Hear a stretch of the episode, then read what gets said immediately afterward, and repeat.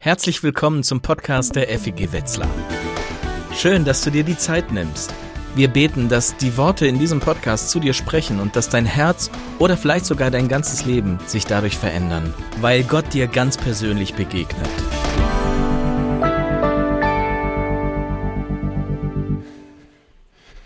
Bist du in Bewegung? Als Gott zu Abraham kam, sagte er, geh, verlass deine Heimat, deine Verwandten, die Familie deines Vaters und geh in das Land, das ich dir zeigen werde. Und Abraham vertraute Gott und er ging. Er lässt sich von Gott rufen und er setzt sich in Bewegung.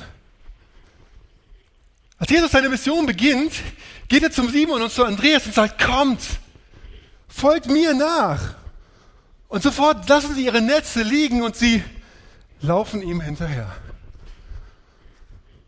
Paulus sagt, ich lasse das, was hinter mir liegt, bewusst zurück und ich konzentriere mich völlig auf das, was vor mir liegt. Ich laufe mit ganzer Kraft dem Ziel entgegen, um den Siegespreis zu bekommen. Der letzte, der zentrale Auftrag von Jesus, den er in seine Jüngern gibt, lautet, lauft. Geht zu den Völkern und macht die Menschen zu meinen Jüngern. Und seid gewiss, ich bin jeden Tag bei euch bis zum Ende der Welt. Gott will dich bewegen. Beim Glauben geht es nicht um einen Stand, in dem er einmal kommt und in dem man in den Rest seines Lebens steht, um sich nicht mehr zu bewegen, sondern im Glauben geht es im Kern um eine Person, der man den Rest seines Lebens hinterherläuft. Jesus nennt das Nachfolge. Nachfolge steht im Zentrum unseres Auftrags als Gemeinde. Jörg Albrecht schreibt, die Hauptaufgabe der Gemeinde ist es, Menschen hervorzubringen, die den Rest ihres Lebens in Bewegung sind. Weil sie Jesus folgen, von ihm lernen, im Blick auf ihn leben, von ihm abhängen, sich in allem, was sie tun, an ihm orientieren. Bist du in Bewegung? Ey, ihr sitzt ja immer noch. Hallo? Es geht um Nachfolge. Es hat was mit Bewegung zu tun. Okay, okay, ihr habt ja recht.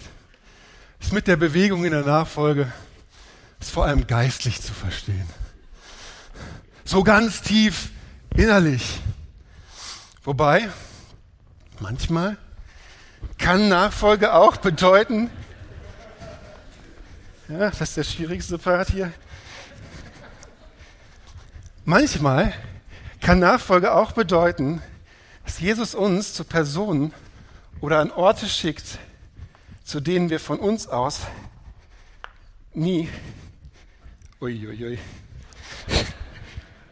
gegangen wären. Also die Kernfrage ist, bist du in deinem Leben mit Jesus in Bewegung? Entwickelst du dich in deiner Persönlichkeit? Oder hast du es dir, ich sage jetzt mal bildlich gesprochen, auf deinem Stuhl gemütlich gemacht und bewegst dich nicht mehr? In unserer Predigtreihe Gnade stellen wir die Frage, wozu wir als Gemeinde eigentlich da sind. Letzte Woche hat Matthias über Gemeinschaft gesprochen, dass das einer unserer Kernaufträge als Gemeinde ist. Und heute geht es um Nachfolge. Als Gemeinde sind wir dazu da, zu lernen, was es bedeutet, als Christ zu leben. Unser Zweck ist es, dass wir ganz persönlich Jesus folgen und dass wir andere ermutigen und einladen, ihm ebenfalls zu folgen. Aber was heißt Nachfolge eigentlich?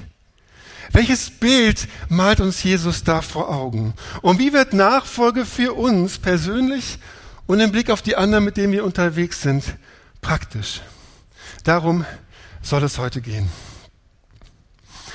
Eine sehr zentrale Stelle über Nachfolge steht in Lukas 9. Da sagt Jesus, wenn jemand mein Jünger sein will, muss er sich selbst verleugnen sein Kreuz täglich auf sich nehmen und mir nachfolgen. Denn wer sein Leben retten will, wird es verlieren. Wer aber sein Leben um meinetwillen verliert, wird es retten.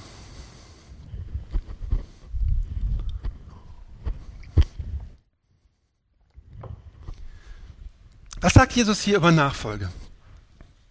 Das Erste, was Jesus sagt, ist, Nachfolge bedeutet, von Jesus zu lernen. Er sagt, wenn jemand mein Jünger sein will. Ein Jünger, das war der Schüler eines Rabbis, also eines jüdischen Gelehrten. Wenn man sich entschied, einem Rabbi zu folgen, um von ihm zu lernen, wurde man Teil seiner Lebensgemeinschaft. Das eine, was ein Rabbi seinen Schülern mitgab, war Lehre. Er lehrte sie über die jüdische Bibel, unser Altes Testament. Und er zeigte und diskutierte mit ihnen, wie er die Bibel verstand und auslegte. Gleichzeitig gehörte zum Jüngersein aber auch dazu, vom persönlichen Lebensvorbild des Rabbis zu lernen. Die Schüler lebten mit ihrem Lehrer zusammen in einer intensiven Lebensgemeinschaft und beobachteten ihn genau, um von ihm zu lernen, wie man ganz praktisch nach Gottes Willen lebt. Damals gingen manche sogar so weit, dass sie versuchten, von ihrem Rabbi zu lernen, wie man richtig auf Klo geht. Bei Nachfolge geht es darum, ganz praktisch Schüler und Schülerin zu werden von Jesus, von ihm zu lernen, zu lernen, wie ein Leben nach den Prinzipien des Reiches Gottes funktioniert, worauf wir im Leben bauen können und worauf es wirklich ankommt. Das Zweite, was Nachfolge ausmacht, ist, mit Jesus zu leben. Jesus sagt, wenn jemand mein Jünger werden will, muss er mir nachfolgen. Wir werden nicht von irgendjemandem in die Nachfolge gerufen, sondern von Jesus. Er, der sich wie kein anderer liebt. Er, der dir zusagt, dass er dich versorgt und dir geben will, was du wirklich brauchst. Er, der mehr als jeder andere für dich gegeben hat der sogar sein Leben für dich gelassen hat, weil du, du ihm so wichtig bist. Er ist es, der dich einlädt, ihm zu folgen. Dein Leben nicht auf eigene Faust zu leben, sondern in einer Gemeinschaft, in einer Freundschaftsbeziehung zu ihm. Er sagt, ich lade dich ein, mich besser kennenzulernen, mir Vertrauen zu lernen, um dich von mir leiten zu lassen. Ich weiß nicht, wie es dir geht ich tue mich manchmal ein bisschen schwer, wenn ich so solche Bibelstellen lese und von Nachfolge höre. Und ich habe mich gefragt, warum tue ich mich so schwer? Es wirkt manchmal so radikal. Und ich glaube, eigentlich ist mein Punkt, ich habe Angst, dass ich dabei zu kurz komme. Aber was mir dabei manchmal hilft, ist darüber überlegen, wer ist es denn, wer mich da in die Nachfolge ruft? Es ist der Jesus, der mir alles schenken will. Komme ich bei ihm am Ende zu kurz?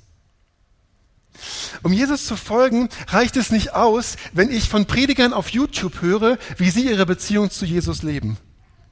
Sondern Nachfolge bedeutet, mich selber auf den Weg zu machen, die eigene persönliche Begegnung mit Jesus zu suchen, selber das direkte Gespräch mit ihm zu suchen und auf ihn zu hören, Beziehung zu ihm zu bauen.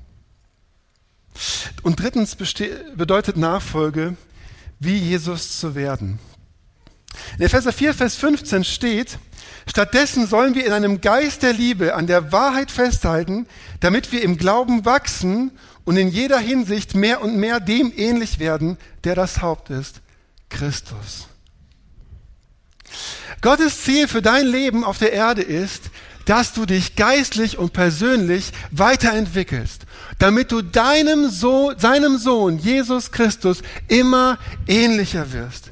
Er ist das Vorbild, auf das er bei dir wie bei einem Bildhauer hinarbeitet, damit in dir immer mehr von dem Charakter seines Sohnes sichtbar wird.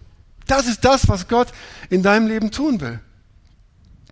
Stephen Beck schreibt, Jünger sein ist ein lebenslanger Prozess, immer weniger zu werden, was du warst, und immer mehr zu werden, was Christus ist. Er ist das Ziel des christlichen Lebens, sein Charakter, seine Art, sein Wesen. Jünger sein ist ein Prozess, bei dem du dich in die Person Jesu verwandelst. je länger du jünger bist, desto mehr spiegelt dein Charakter Jesu Wesen wider. Desto mehr reagierst du auf Menschen und Situationen, wie Jesus es getan hat. Desto mehr bewegt dich, was ihn leidenschaftlich bewegt hat.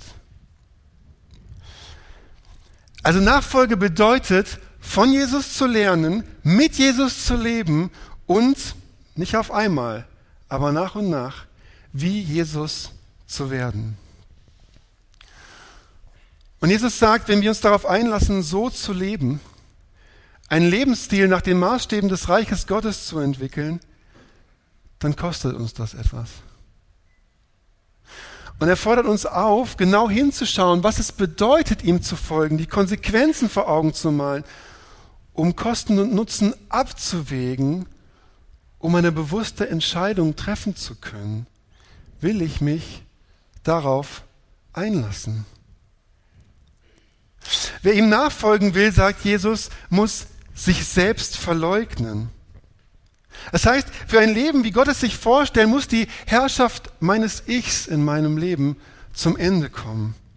Dass sich mein Leben nicht mehr um mich, um meine Pläne, meine Ziele, meine Wünsche, meine Selbstverwirklichung dreht, sondern dass ich auf dem Thron meines Lebens Platz schaffe für Jesus, die Kontrolle abgebe an ihn und ihm erlaube, in meinem Leben den Ton anzugeben. Ich weiß nicht, was du hörst, wenn du hörst, du sollst dich selbst verleugnen. Vielleicht hörst du, oh, ich muss ja alle meine Wünsche und Bedürfnisse, auch die guten, zurückstellen. Vielleicht hörst du, oh, das heißt ja, ich muss mir wieder neu bewusst machen, dass ich sowieso nie genügen werde, weil ich tief in mir doch so falsch bin. Oder du denkst, Nachfolge, Ach stimmt. Ich muss mich noch mehr anstrengen. Ich muss Gott und mir endlich beweisen, dass ich es schaffen kann, besser zu werden. So habe ich lange gedacht, wenn ich solche Bibeltexte gelesen habe. Ich ertappe mich noch heute dabei, manchmal so zu denken. Aber ist das die Stimme Jesu? Ist das das, was er uns sagen will, wenn er sagt, wir sollen uns selbst verleugnen? Oder drehe ich mich, wenn ich so denke, nicht am Ende doch wieder vor allem um mich selbst, um meinen Minderwert, um meine Unzulänglichkeit. Doch Jesus meint nicht, ich muss weniger von mir halten. Denn auch wenn ich in mir sündiger bin, als ich jemals geglaubt habe, bin ich in seinen Augen geliebter, als ich jemals gehofft habe. Wozu Jesus mich auffordert, ist, aufzuhören, so sehr um mich selbst zu kreisen. Ständig nur mich darüber nachzudenken, was mich angeht, sondern anzufangen, mich um ihn zu drehen. Meine Wert und meine Identität von ihm bestimmen zu lassen, nicht von meinem Gefühl oder meiner Anstrengung. Selbstverleugnung hat viel damit zu tun, loszulassen. Nicht auf meine Kraft zu bauen, nicht länger auf mich zu schauen, sondern auf ihn. Das Heil, den Glauben, die Veränderung meiner Person, die Kraft, die ich dafür brauche, nicht von mir selbst zu erwarten, sondern von ihm. Jesus zu folgen bedeutet nicht, sich immer noch mehr anzustrengen, sondern es bedeutet eher loszulassen. Weniger von mir selbst und mehr von ihm zu erwarten. Und dann sagt Jesus, dass wir unser Kreuz auf uns nehmen sollen. Wenn dann bei den Römern jemand, ein Verbrecher verurteilt wurde, dann musste er sein eigenes Kreuz auf seinem Rücken zur Hinrichtungsstätte tragen. Dadurch musste er zeigen, dass er sich der römischen Herrschaft und Autorität unterordnen musste, sich beugen musste davor. Das Kreuz auf sich nehmen war ein Ausdruck von Unterordnung, dass ich mich einer anderen Autorität unterstelle, mich von jemand anderen leiten lasse. Bei Jesus bedeutet mein Kreuz auf sich nehmen, mich der Autorität Jesu zu unterstellen. Meinen Willen unter seinen Willen zu stellen und ihn den Ton anzugeben zu lassen in meinem Leben, mit dem, was ich habe. Nachfolge kostet etwas. Sie kostet uns die Kontrolle unseres Le über unser Leben, unsere Sicherheiten, unsere Pläne, unsere Vorstellung von dem, was ein schönes Leben ausmacht. Sie kann uns unsere Bequemlichkeit kosten oder die Vorhersagbarkeit unseres Lebens. Ich weiß nicht, ob ihr das euch heute vorstellen könnt, aber ich war als Jugendlicher sehr schüchtern. Ich habe mich extrem schwer damit getan, auf Menschen zuzugehen, die ich nicht kannte. Aber um mein Abi herum hat mir Gott durch bestimmte Bibelverse, die ich gelesen habe, und durch das sehr klare Feedback eines Missionsleiters klar gemacht, wenn ich seinen Willen und seinen Auftrag für mein Leben umsetzen möchte, dann gehört für mich jetzt als ein nächster Schritt dazu, zu lernen, offener auf Menschen zuzugehen. Und es hat mich am Anfang extrem viel Mut gekostet. Und meine Knie haben oft geschlottert. Aber mit einem mutigen Schritt nach dem anderen auf einen Fremden zu, wo ich ein Gespräch angefangen habe, habe ich nach und nach gelernt, meine Furcht vor Menschen ein Stück weit abzulegen. Und heute bin ich nicht mehr ganz so schüchtern. Und dafür bin ich Gott sehr dankbar. Aber dieser Prozess hat mich viel gekostet an Mut und an Überwindung. Wie ist es bei dir? Was darf es dich kosten, Jesus zu folgen? Wo fordert er dich heraus, vielleicht deine Schüchternheit oder deine Bequemlichkeit aufs Spiel zu setzen, um zu tun, was er will? Nachfolge hat aber nicht nur einen Preis, sondern Nachfolge hat auch einen Lohn. Jesus sagt, wer sein Leben erhalten will, der wird es verlieren. Wer sein Leben um meinetwillen verliert, der wird es retten. Oder mit anderen Worten, wenn ihr das Glück in eurem Leben mehr sucht als mich, werdet ihr beides nicht finden. Wenn ihr aber mir mehr dient als eurem Glück, werde ich euch beides geben. Ein paar Kapitel später sagt Jesus, ich sage euch, jeder, der um des Reiches Gottes willen Haus oder Frau, Geschwister, Eltern oder Kinder zurücklässt, bekommt jetzt in dieser Zeit alles vielfach wieder und in der kommenden Welt das ewige Leben. Jesus gibt denen, die ihm folgen, ein Versprechen. Er verspricht ihnen, dass sich jede Investition in die Nachfolge, alle Kosten am Ende vielfach auszahlen werden. Wenn wir Jesus nachfolgen, gewinnen wir ein Leben mit Gott in der Ewigkeit und ein Leben mit einem festen Fundament und einem klaren Profil in der Gegenwart. Jörg Albrecht schreibt, Nachfolge hat ihren Preis, aber bedenken wir, auch Nicht-Nachfolge hat ihren Preis. Und dieser ist ungleich höher.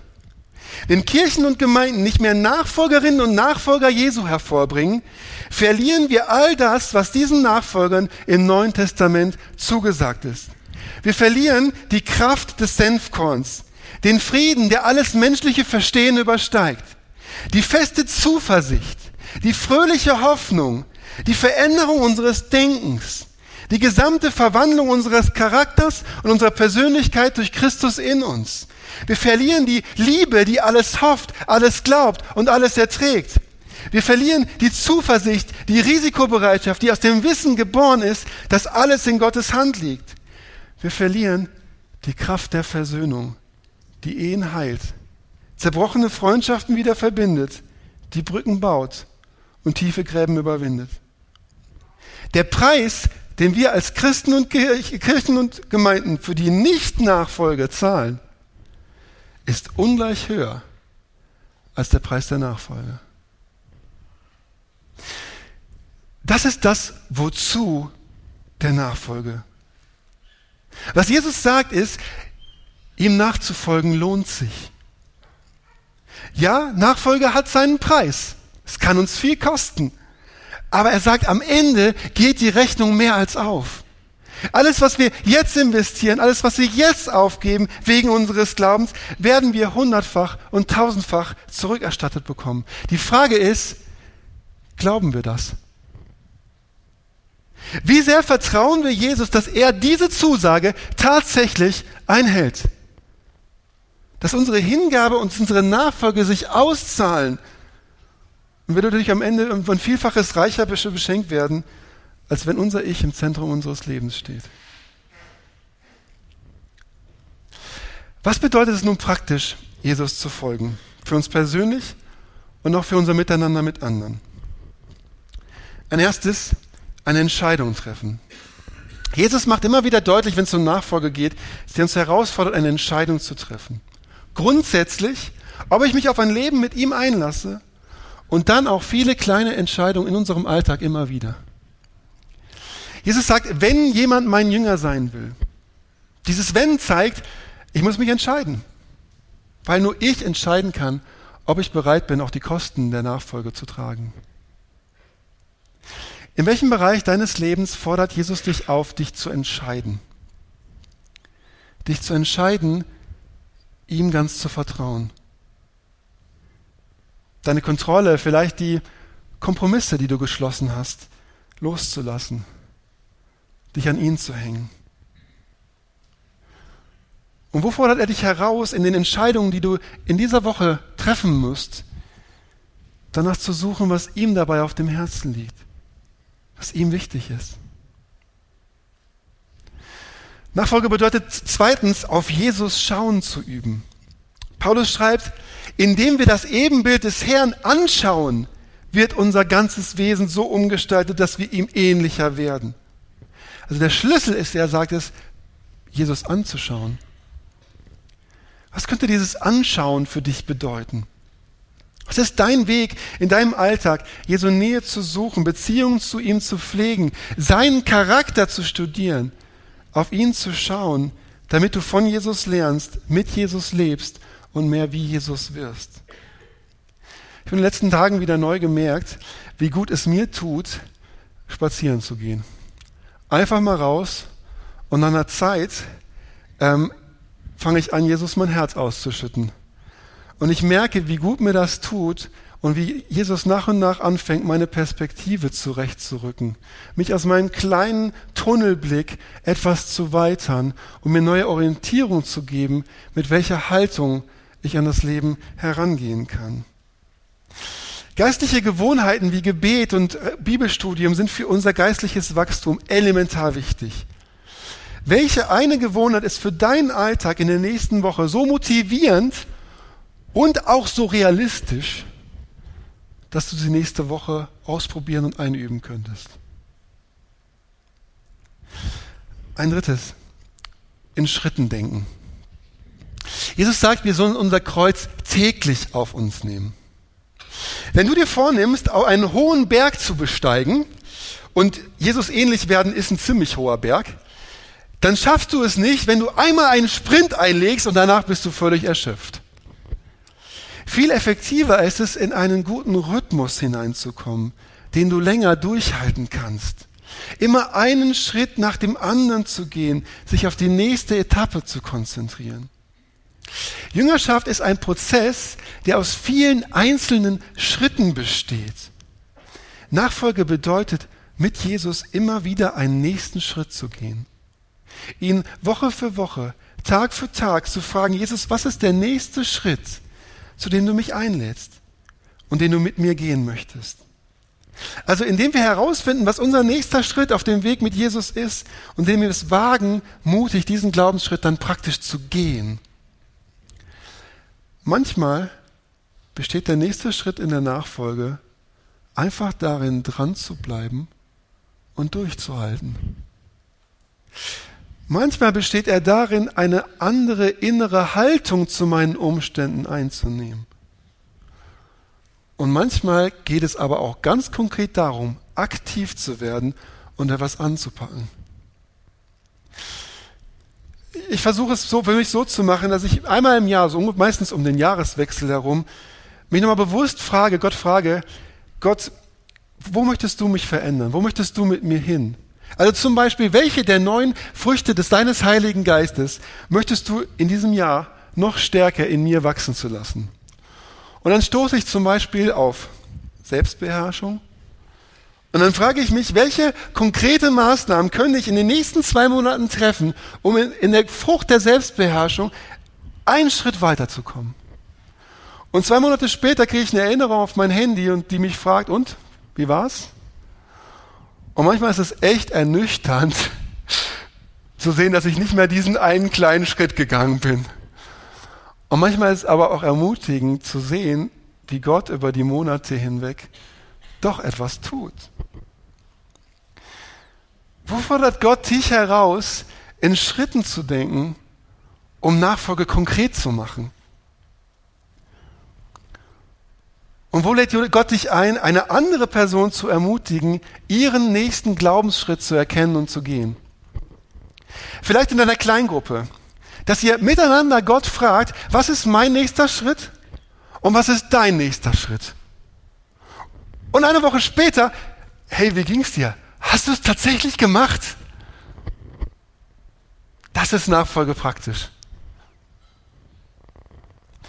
Wo fordert Gott dich bei der Planung der nächsten Gemeindeveranstaltung oder in deinem nächsten Mitarbeitertreffen heraus, nicht nur zu überlegen, wie schaffen wir ein möglichst cooles Event, sondern welchen Schritt in der Nachfolge wollen wir, wollen wir, dass die Menschen in diesem Treffen gehen? Um Nachfolge zu leben, brauchen wir als Gemeinde eine Kultur der nächsten Schritte.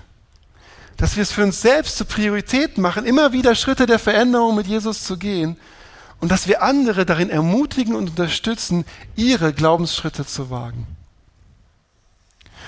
Und schließlich wird Nachfolge konkret, wenn wir Trainingspartner werden, die sich gegenseitig ermutigen und helfen, ihren nächsten Schritt in der Nachfolge zu gehen. Nachfolge geht kaum allein, sondern wir brauchen einander. In Hebräer 10 steht, und weil wir auch füreinander verantwortlich sind, wollen wir uns gegenseitig dazu anspornen, einander Liebe zu erweisen und Gutes zu tun. Von wem möchtest du in deiner Nachfolge lernen? Wessen Rat, wessen Unterstützung möchtest du dir suchen, um voranzukommen? Und bei wem beauftragt Jesus dich, ihn in seiner Nachfolge zu ermutigen, zu unterstützen, vielleicht auch mal herauszufordern? Für wen kannst du ein geistlicher Trainingspartner sein? Nachfolge bedeutet, von Jesus zu lernen, mit Jesus zu leben und wie Jesus zu werden. Dieser Lebensstil nach den Maßstäben des Reiches Gottes hat seinen Preis, aber er hat auch seinen Lohn. Was ist dein nächster Schritt in der Nachfolge? Ist dein nächster Schritt bei deiner nächsten Entscheidung bewusst das Herz Jesu zu suchen? Ist dein nächster Schritt eine geistliche Gewohnheit zu entwickeln, durch die du auf Jesus schauen übst? Ist dein nächster Schritt, dir einen geistlichen Trainingspartner zu suchen oder Trainingspartner für jemand anderen zu sein? Was ist dein nächster Schritt? Auf deinem Weg mit Jesus? Bist du in Bewegung?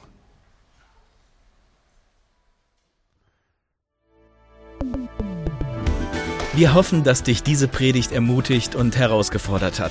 Wenn du Fragen hast oder dich weiter mit uns connecten willst, dann schau doch auf unseren Social Media Kanälen vorbei oder nutze unsere Webseite feg-wetzlar.de. Wir freuen uns darauf, dich kennenzulernen.